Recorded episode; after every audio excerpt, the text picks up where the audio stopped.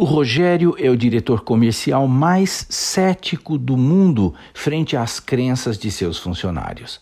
Naquela manhã de segunda-feira, porém, ele chegou trazendo sacos de sal grosso e espalhou a substância pelos cantos das salas da empresa.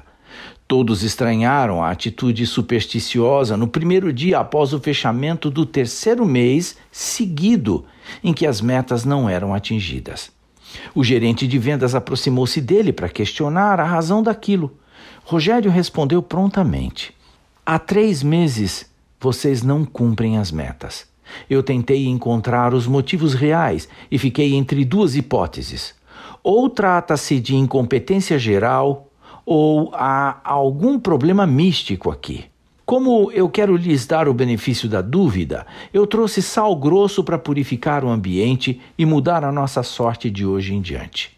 Caso vocês achem bizarro, não terei problema algum de esquecer tudo e começar a demitir um por um, a fim de contratar gente que queira se esforçar e realizar as vendas que o nosso planejamento prevê.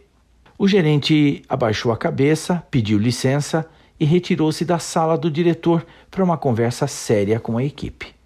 Os sábios dizem que o que falar dificilmente é o problema da comunicação. Como falar, sim.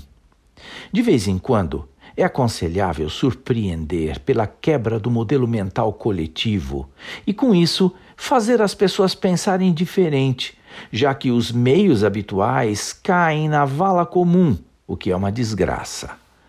O Rogério optou pelo imprevisível e surpreendente. Creio ser dispensável dizer que, depois deste evento, os resultados apareceram e as metas das vendas da empresa foram todas batidas. Eu sou Abraham Shapiro, profissão Atitude.